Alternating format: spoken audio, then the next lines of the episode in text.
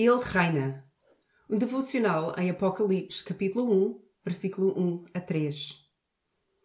Qual era a maior pergunta da igreja primitiva? Eu acho que era: onde está Jesus? Jesus tinha-lhes dito que o reino de Deus estava próximo, mas não parecia nada disso. O povo de Deus estava a ser esmagado, assassinado e destruído. A perseguição estava a piorar e era bastante impopular reclamar o nome de seguidor de Jesus. A batalha que começou com a morte e ressurreição de Jesus parecia ser uma causa entusiasmante, a qual se podiam juntar. A vitória, foi-lhes dito, era segura. Mas agora, aqui estavam, anos depois, sob o governo de um dos mais cruéis imperadores romanos e eles estavam cansados, com medo e desesperados. E assim, Jesus atravessa o nosso mundo mais uma vez para mostrar ao apóstolo João o que deve acontecer.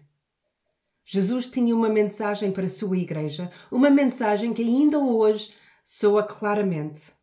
Uma mensagem de esperança, de resistência, de resgate e de recompensa. Há duas palavras-chave nos primeiros três versículos do capítulo 1 do Apocalipse: brevemente e próximo. Mas Jesus nem sempre parece próximo, pois não? De facto, muitas vezes ele parece distante. É por essa razão que é importante não depender do que sentimos, mas confiar naquilo que sabemos. Tu e eu nunca estamos longe de Jesus, ou melhor, ele nunca está longe de nós. Ele está lá quando as nossas lágrimas se formam e começam a escorrer pela cara abaixo. Ele está lá quando desatamos a rir. Ele está a ouvir a nossa raiva, a nossa frustração e o nosso medo.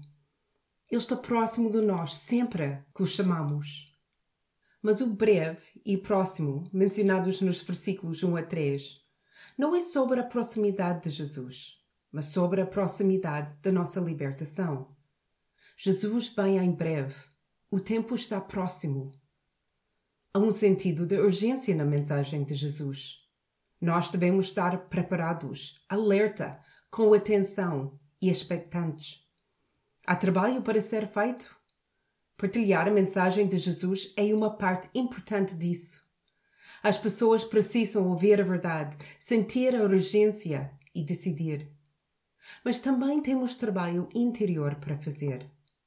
Estamos próximos de Jesus?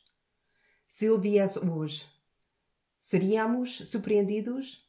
Estaríamos despreparados? Jesus vem. Isso é um facto. O tempo está próximo.